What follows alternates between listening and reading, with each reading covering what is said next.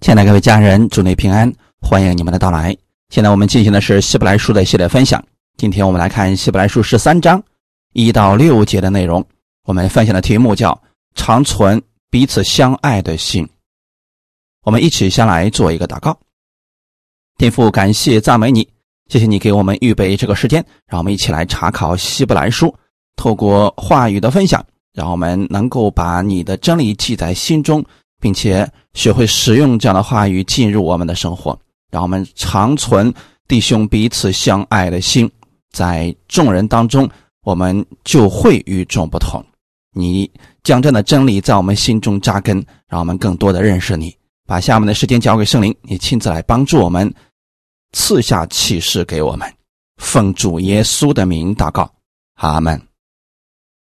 希伯来书十三章一到六节。你们务要长存弟兄相爱的心，不可忘记用爱心接待客旅，因为曾有接待客旅的，不知不觉就接待了天使。你们要纪念被捆绑的人，好像与他们同受捆绑；也要纪念遭苦害的人，想到自己也在肉身之内。婚姻人人都当尊重，床也不可污秽。因为苟合行淫的人，神必要审判。你们存心不可贪爱钱财，要以自己所有的为足。因为主曾说：“我总不撇下你，也不丢弃你。”所以我们可以放胆说：“主是帮助我的，我必不惧怕。人能把我怎么样呢？”阿门。在第十二章的最后提到了，用虔诚敬畏的心侍奉神，这不是一个道理，而是一条实行的路，要我们去做的，我们要行在其中的。将来我们有一个更美的家乡，在我们没有回到那个家乡之前，我们在地上的时候。要照着神的话语去行，这就是神所喜悦的。哈利路亚！我们不是按照自己的喜好去行真理，而是按照神的方式来。人最大的难处就是顺服神，因为人一般来讲他是乐意随性而为的。虽然他也知道。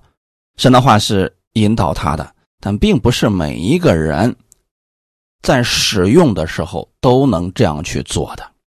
就拿真理来讲，圣经上的这些真理，你只要信主两三年以后啊，没有说特别不了解的啊。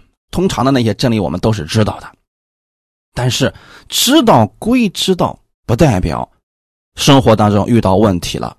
他会照着神的话语去行，也就是用神的方式去解决问题。这不是每一个信徒都能做到的，因为人习惯用过去的方式，用自己的思维去想事情。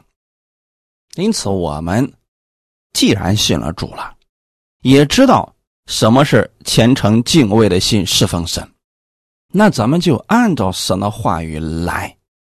要有这样的心智，阿门。如果一个人他不愿意按照神的话语去行，那是他认定了自己的方式比神的方式更好。如果你从心里认定神的方式是最好的，神给你的是最好的，那你一定乐意顺从神的话语去行。有人说我不知道怎么行，哎，这个是另外一个意思了啊。我们今天会告诉你如何去行侍奉神，这个工作范围很大，而且呢方法也没有非常具体的，它因人而异，因事情而异。但它有一个原则是不变的呀。如果侍奉的方向都错了，那么你用再多的方法也无济于事的。如果你侍奉的这个原则对了，那就会在侍奉的事上。看到美好的果子，那这个服侍的原则是什么呢？用爱心彼此服侍。所以说啊，信望爱，它不是一句口号。十一章的时候提到了信心，十二章提到了神的管教，让我们依然有盼望。到十三章的时候提到了爱心，爱心去服侍，一定是以爱心为动力的。如果说我们服侍别人是怀着其他的动机，那结果一定会出现偏差的。比如说，我们为了名或者为了利去服侍的时候。那这个人毫无价值，你就不愿意去服侍他了。在雅各书里面就提到这样的事情，说有一个穿着华丽衣服的人进到你们的会堂，你们说来，请上座；而又有一个呢，穿着肮脏衣服的人，你说行了，你就坐在我这个凳子下边吧。这是什么原因呢？这就不是用爱心在服侍，他是带有动机的。他觉得那个穿华丽衣服的人会给他带来一些利益，而真正的神所喜悦的服饰不是这样的，是用爱心，用神给我们的爱去服侍别人。耶稣爱我们，不是因为我们拥有什么，仅仅是因为我们相信他，愿意接受他。在约翰一书四章。十九到二十一节说：“我们爱，因为神先爱我们。人若说我爱神，却恨他的弟兄，就是说谎话的。不爱他所看见的弟兄，就不能爱没有看见的神。爱神的也当爱弟兄，这是我们从神所受的命令。”我们今天为什么会去爱呢？因为神先爱我们。神为什么爱我们呢？因为他就是爱。爱有一个特点就是给予。那我们既然从神那儿领受了这份爱，如果有人说我很爱神呐，可他表现出来的行为却是在恨他的弟兄，那么他就是说谎的。无论他口里说的多么的好。都是谎话，因为神看不见。你说你爱神，没有人知道啊。那么真正爱神表现在什么地方呢？就是爱弟兄。我说我们去服侍神，怎么样表现出来的呢？就是服侍弟兄姊妹，服侍世人，去爱那些不可爱的人。如果一个人都没办法爱他的弟兄，他就不可能爱看不见的神，爱神的也当爱弟兄。如果一个人里面和外面是一致的，他说他爱神，表现出来的也会去爱弟兄。我们所说的这个弟兄，不一定是指对他有利益关系，或者说非常可爱的，而仅仅是因为他是信耶稣的，我们都。应当如此去爱他，而这是神给我们的命令。哈利路亚！所以说啊，一个人有没有爱心，就看他能不能去爱弟兄姊妹了。这是服侍神当中一个非常重要的表现。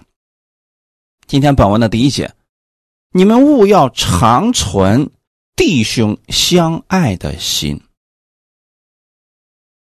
长存。什么样的心呢？弟兄相爱的心，不是爱一时，不是他好的时候你爱他，他对你有帮助的时候你爱他，是一直都如此啊。都是因为神爱我们是这样的缘故，所以我们也当如此去爱我们的弟兄。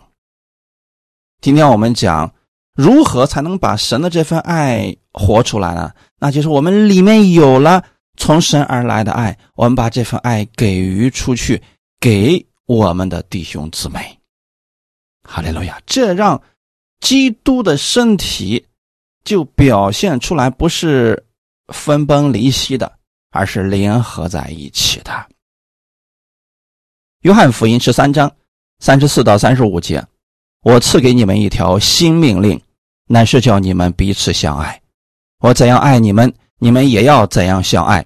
你们若有彼此相爱的心，众人因此就认出你们是我的门徒了。这是耶稣给我们的话语。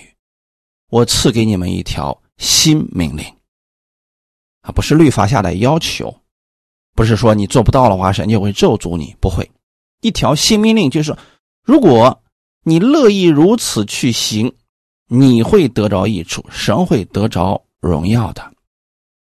这条新命令就是叫你们彼此相爱。那么，怎么样去爱呢？耶稣怎么样爱我们？我们也要怎样去相爱？有人说我不知道耶稣是怎么样爱我们的。那好，你去看一看耶稣是如何服侍的。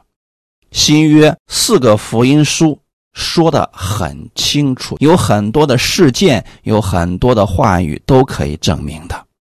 世人能认出我们是基督的门徒，不是我们戴一个十字架的项链或者背一个十字架的包，不是这，而是有没有。彼此相爱的心。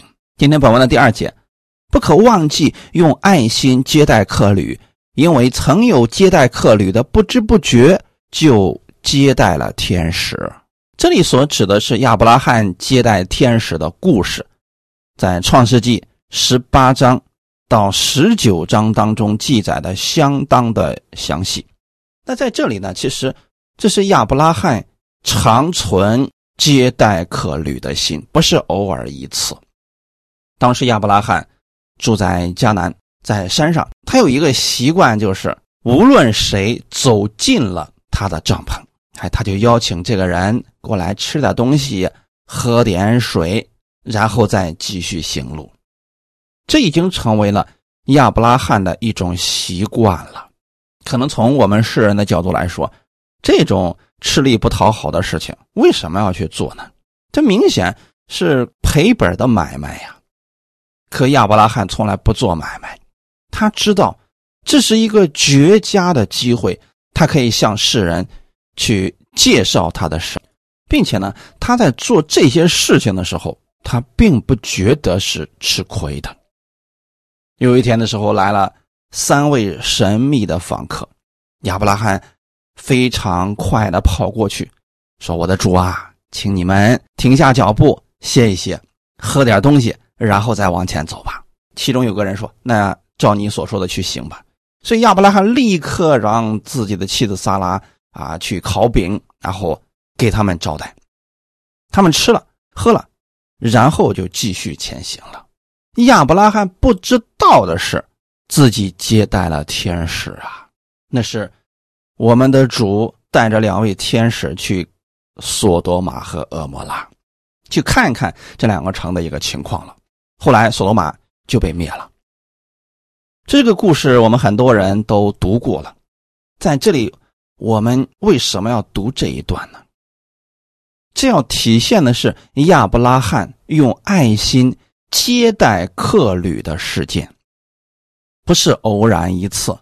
而是他一直都有这样的心，以至于说不知不觉就接待了天使，最终让自己获得了丰富的祝福。所以说，当我们乐意去做这些事情的时候，我们不会吃亏的，反而我们会更多的经历神的美好。回到我们今天希伯来书的写作背景。那个时候有很多做客旅的弟兄，原因是什么呢？因为当时信耶稣的人所遭受的非一般的待遇，许多人因为信耶稣的缘故，被逼迫的流亡在外。而这些弟兄呢，现在看起来是孤苦伶仃，他们更需要爱的接待与安慰。环境越是艰难的时候，弟兄姊妹之间更应该互相帮助，彼此相爱。如果本身环境都很糟糕了，弟兄姊妹之间又互相拆毁、彼此定罪、彼此告状，那信徒的盼望在哪里呢？所以在这样的环境之下，爱心就显得极为重要。假如说你到了一个人生地不熟的地方，而这个时候呢，你一无所靠，恰好有一个人经过了，然后你就说：“能不能帮帮我？”哎，那个人说：“好，我乐意帮助你。”很热情的帮助了你。当你问他说：“你为什么会帮助我？”他说：“哦，我是信耶稣的。”当你听到这个话的时候，是不是心里边就特别的感动呢？因此，我们站在帮助的那一方去想，有时候这些人很无助的时候，我们一点点的帮助会让他们重新对神有盼望、有信心的。哈利路亚！所以，越到末世的时候，主耶稣再来的日子越来越近了，那么很多属灵的逼迫就已经开始了。越来越严峻，这个时候，信主的各位家人们，我们就不要再互相排斥了。我们要做的就是用爱心彼此服侍，不要忘记了用爱心去接待客旅，效法亚伯拉罕的作为吧。当然了，也不是说让你没事干，从此以后就把陌生人都接到你家里边啊，不是这个意思啊，就是说。如果你遇到了确实需要有人有需要帮助的情况之下，还是需要伸出援助之手的。哈利路亚。看本文的第三节，你们要纪念被捆绑的人，好像与他们同受捆绑；也要纪念遭苦害的人。这里提到被捆绑的人，就是指因为信仰而受逼迫的信徒。这个团体有很多人遭受了极大的苦害，在第十章的时候，我们已经提过这个事情了。很多人因为持守信仰，所以被逼迫啊，有很多人的家产被没收，受到鞭打，受到侮辱等等。在当时的罗马时代，这种事情不是偶然事件，很多人因为信耶稣，因为持守真理，都遭受了这样的事情。但是这里，作者想让我们知道的是，别把这样的人忘记了。他们是持守信仰被捆绑的人，我们不能把他们给忘掉了。所以作者劝大家要纪念这些人。纪念的意思不仅仅是想起他们，还包括若是遇到了这样的同受苦难的人。要去帮助他们，哈利路亚。好像与他们同受捆绑，这意思就是感同身受，不要觉得自己高高在上，瞧不起他们。如果他们是持守信仰而受逼迫，这样的人是值得尊敬的。也要纪念遭苦害的人，遭苦害的人。也是指因为信仰遭受了一些苦难的信徒。那这里可能指的是因为持守信仰的缘故啊，所以遇到了极大的逼迫，或者说伤痛。那这样的人，我们更不能把他们忘记，或者说看见了当做没有看见。所以作者在这里提醒看到希伯来书信的人。我们不要对这些人冷漠，原因是什么呢？因为我们也有可能遭遇这样的事情。作者希望我们换位去思考一下：如果是我们因为持守信仰，结果遭了苦害，你是不是也希望这个时候有人能理解你？有人能安慰你，有人能伸出援助之手帮助你呢？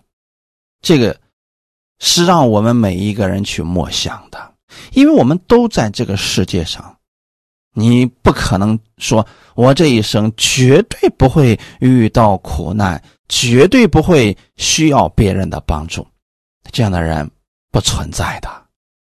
那既然我们也有可能。遇到问题、遇到软弱，需要别人帮助，那么就在我们能帮助别人的时候，伸出援助之手，特别是我们同样信仰的弟兄姊妹，更要如此呀。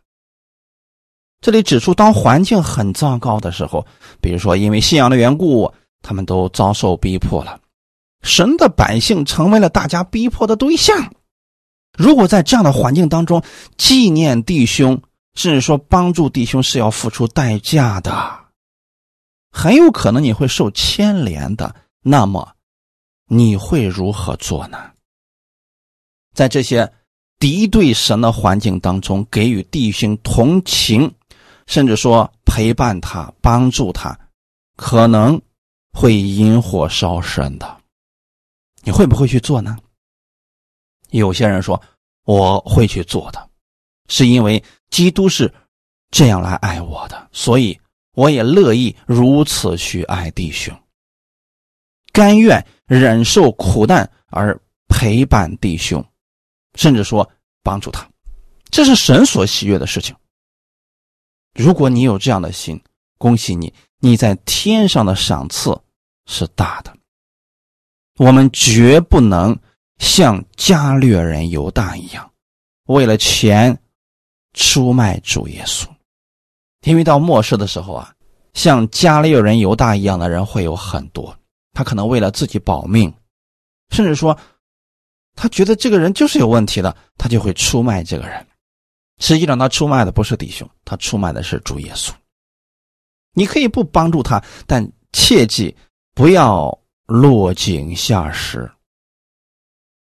我们今天要劝大家的是：爱心如何体现出来呢？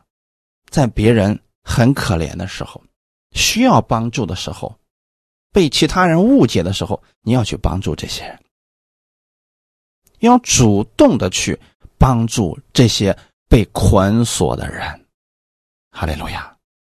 教会是一个大家庭，因此我们在这个大家庭当中需要大家彼此相爱、彼此相助的，不仅仅是有福同享吧，也需要有难同当。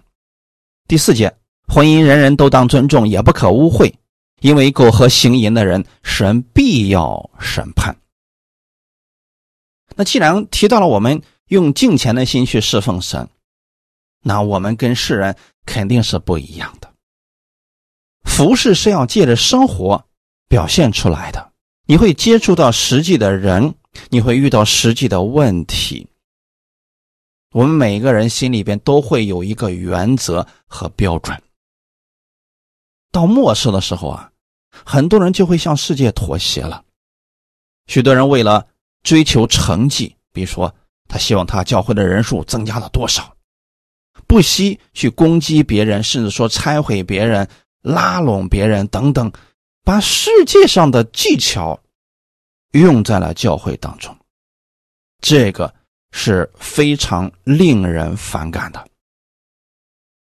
你比如说过去的异端、全能神，他们其中有一个手段就是。用男女的事情去引这个教会里面的服侍人员进入他那里面，比如说这个教会的牧者是个男的，那么他们就拆出相貌非常漂亮的姊妹，去主动的搭讪，然后呢，目的是为了让这个牧师加入他们的这个异端组织。这样的事情在异端当中很多啊。而他们用的这个就是世界上的风俗，我们一定不要这样来做啊！我们必须先确定，服侍神是要显出神的见证，而不是要完成什么业绩。如果说我们所有的服侍不被神认可了，你做了再多的工作，那不都是徒然的吗？所以要在你所有的服饰上见证神，这个见证能否表明出来，那就在于我们内心是否有我们所要守住的原则。今天第四节里边似乎是指出我们生活上的罪行，其实他是要告诉我们，我们所有信主的人是有一个重要的原则的，应该把一切属地的属世的这种歪风邪气排除出去。在服侍的时候，在教会里边，在弟兄姊妹之间，不该用这样的手段和方法，哪怕是世人都习以为常的生活与动作。神的百姓不能跟从这种风气，免得自己受亏损。哈利路亚。第五节，你们存心不可贪爱钱财，要以自己所有的为足，因为主曾说：“我总不撇下你，也不丢弃你。”今天教会和初代教会一样，面临了一个问题，那就是物质主义的威胁。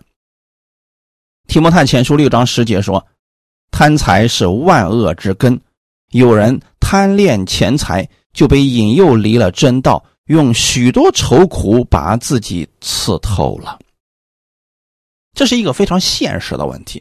在服侍神的时候，我们难免会受到财务方面的诱惑。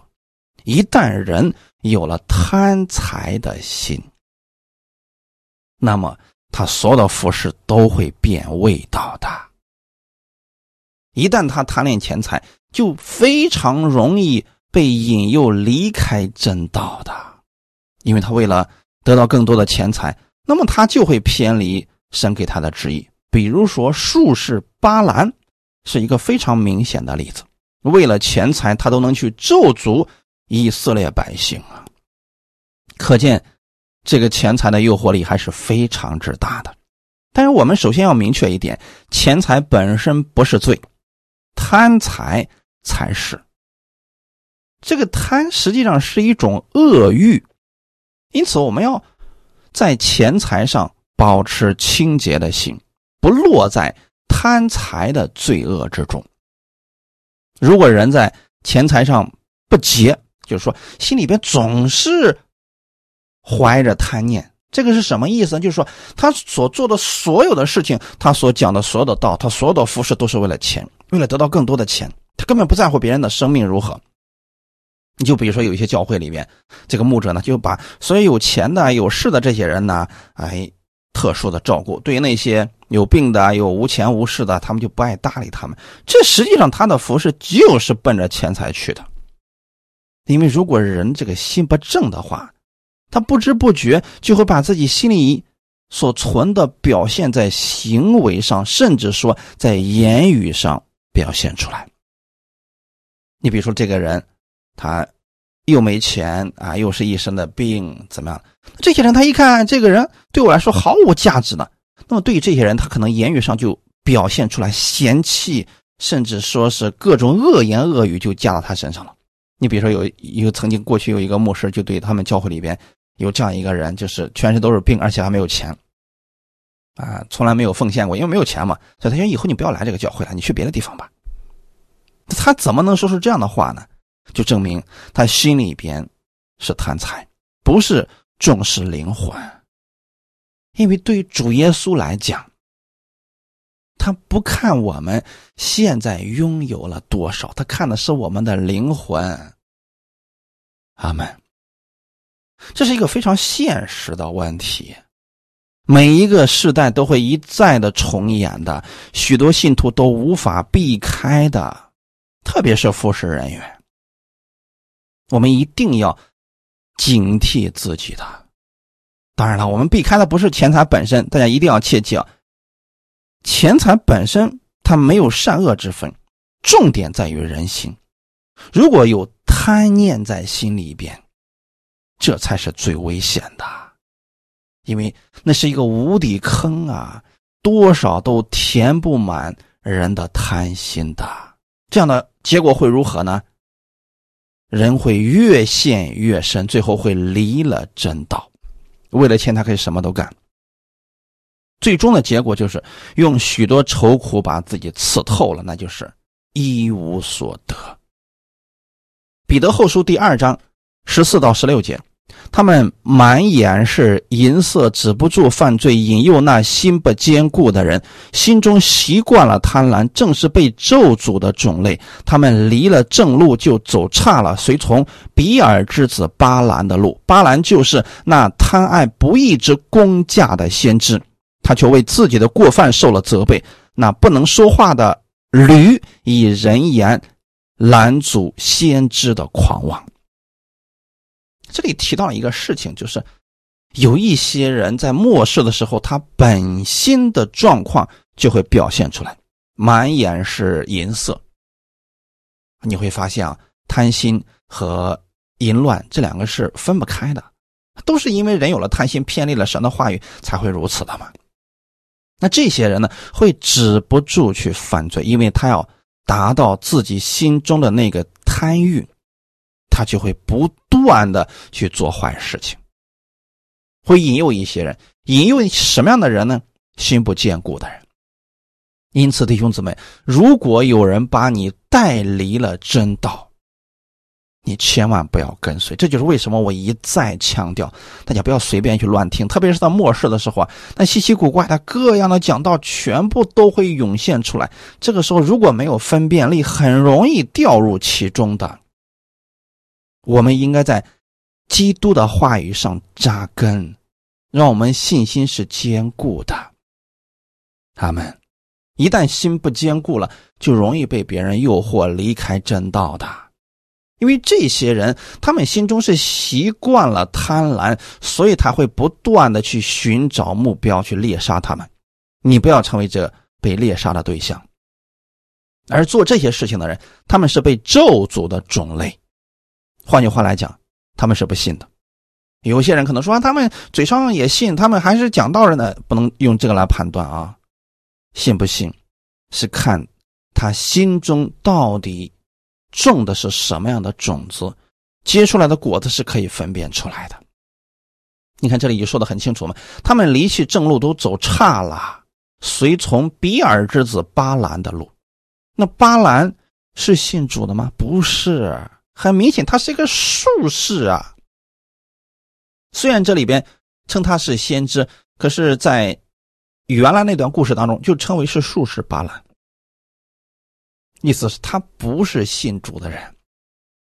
如果他真的信主，他心中敬畏神的话，他不会去咒诅以色列百姓，不会引诱以色列百姓去犯罪的。最后呢，却是巴兰用自己的智谋，让以色列百姓犯罪，去拜偶像了。这是很麻烦的事情啊！以色列百姓真的是。心不坚固啊，所以啊，巴兰一诱惑他们，那以色列百姓在什么地方跌倒了呢？就是在异性上，在一些生活上跌倒了嘛。虽然以色列百姓跌倒了，他们仍然是神的百姓，但巴兰却不是。巴兰最后也死得很惨啊，被刀杀了嘛。所以我们看到这些真理的时候，要对我们自己有所提醒。如何才能解决贪心的问题呢？今天本文也给了我们答案：要以自己所有的为足。也就是说，现在神赐给了你什么，以当下的为知足。当人有了知足的心，贪心就藏不住了，他就待不住了。如果人不知足，总想得到更好的，总想得到更多的，贪心就容易发动啊。所以要解决贪心问题，就首先要以自己所有的知足。你要看你现在所拥有的，不要去看自己还未拥有的。你跟人去比较，总有比你多的，总有名气比你大的。这么一比较，马上心里就不平衡了。要看你现在，神赐给了你多少神的恩典，以此为知足就好了。所以这里是说明了信徒之所以会贪财，会陷入到淫乱当中，就是因为心不知足。换句话来讲，他们不知道神给他们的祝福，他们没有。看到当下神给他的已经很多了，而魔鬼总想让让人看到的是什么呢？你现在得到的不够多。我们就拿起初的时候亚当和夏娃的例子来给你们说明一下。神把亚当和夏娃放在伊甸园当中，对他们说：“园中所有树上的果子你都可以随意去吃，只是分别善恶树上的果子你们不可吃，因为你们吃的日子必定死。”那现在我们来比较一下，神给他们的有多少呢？园中所有树上的果子都可以随意吃，也包括永生树上的果子，是不是？给他们的是更多的呢？那神不让他们吃的呢？仅仅是一棵树上的果子呀。所以说，你要正确的去看的话，神给你的相当之多了。但是魔鬼。他要做的事情是什么呢？不让你看到神已经给你足够多了，不让你知足。他就想让你去看你没有得着的部分，因为现在没有得着的部分，一般是人心中的一个盼望，想得着没有得着，这个诱惑力才是最大的。因此啊，魔鬼轻松的就把夏娃引到了他的圈套当中。魔鬼让夏娃看到的是，为什么这棵树上的果子神不让你们吃呢？他把这个问题抛给了夏娃。那夏娃一想，对呀，为什么这个树上的果子我不能吃呢？然后紧接着，魔鬼又说了：“因为啊，这棵树上的才是最好的，你吃了以后就能像神一样。”能知道善恶了，魔鬼这个话是骗他的啊，但是他成功的把夏娃的眼目引到了这棵树上，这就是问题所在啊！魔鬼总是不让我们看到神已经给我们多少恩典，总是希望我们去思想为什么神没有给我这个呢？这样的话。人的贪心就会发动，人就会想：对呀，我得到的太少了呀。他从来不看自己已经得到了多少神的恩典了，他是看为什么我没有得到更多的。所以当夏娃吃了以后，他现在觉得：哎，我得到了最好的了。其实不是这样的。因此，弟兄姊妹，我们一定要去数算每一天神给我们的恩典。不要跟别人去比较，人比人能气死人。一比较就容易陷在贪恋当中啊，贪财也好，贪色也好，都是一样的呀。所以说，这里给了我们最充足的理由，就是让我们要以自己所有的为足啊。虽然说钱财是我们生活当中必需品，但是我们需要谨慎。别让贪欲发作就好了，别让贪欲占据你的整个心就好了。钱财这个东西呢，我们有了我们就知足就好嘛。都没有的时候，有缺乏的时候，我们向神祷告就好嘛。但不能为因为为了要求更多，为了要求更多，我们不断的要求啊，这个就容易陷入贪恋当中去了，就容易变成钱财的奴仆。大家一定要记得，神不是说不愿意给我们钱财。神是怕钱财辖制了我们。如果说你能管理好钱财，那神愿意把更多的给你的呀。你用这个钱财去帮助人，去扶持那些软弱的、缺乏的人，为什么神不愿意这么去做呢？很多时候啊，还是因为啊，许多信徒无法驾驭这些钱财，一不小心就被反噬了，所以神没有给他那么多。因此，我们还是需要在真理上扎根。当我们的心坚固的时候，神会把更多的给你。如果小事上都不忠心，大事上肯定不能忠心的。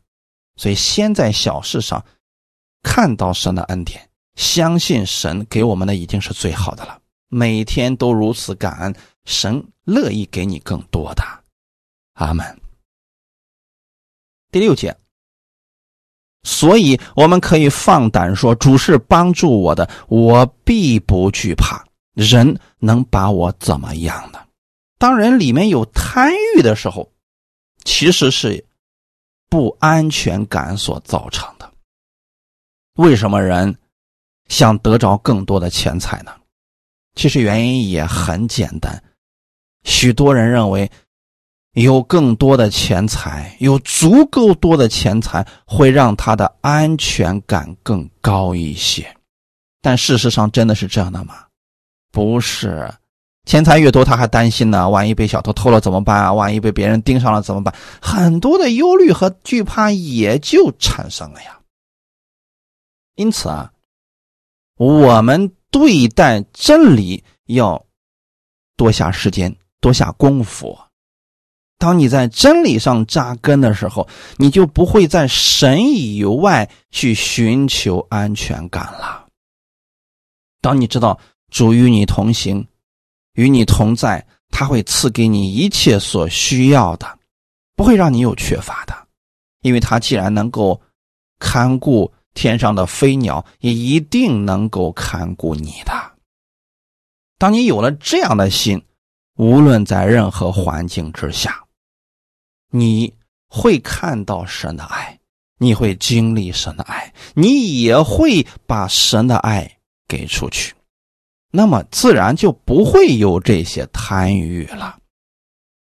当别人想透过这些情欲啊或者钱财来诱惑你的时候，你就可以断然拒绝了，因为你知道主是帮助你的。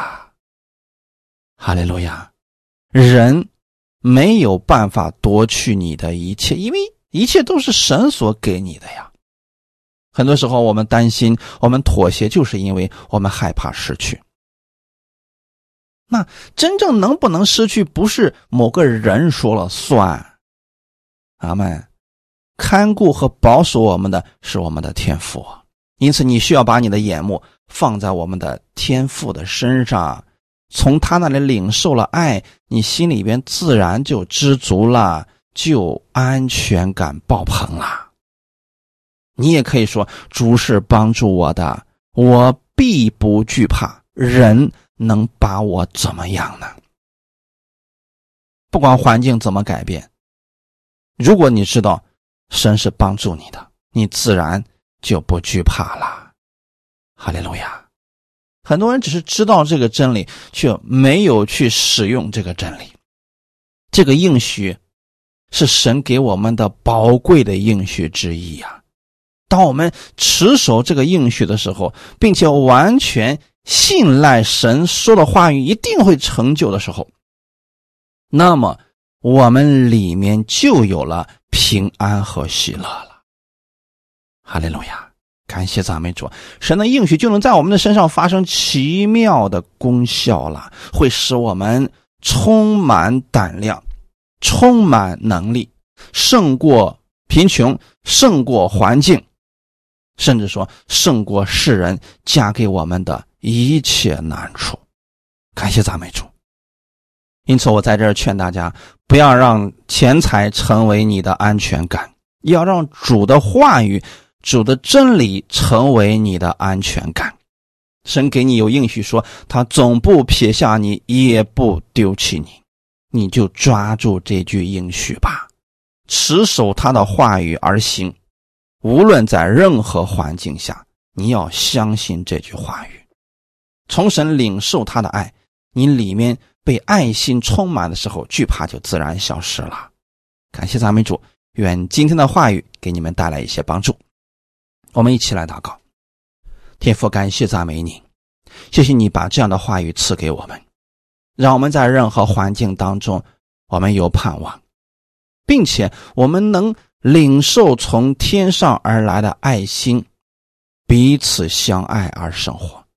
越到末世的时候，我们越需要弟兄彼此相爱，因为世人都是为了自己的利益的时候，我们彼此相爱就显得更加的宝贵了。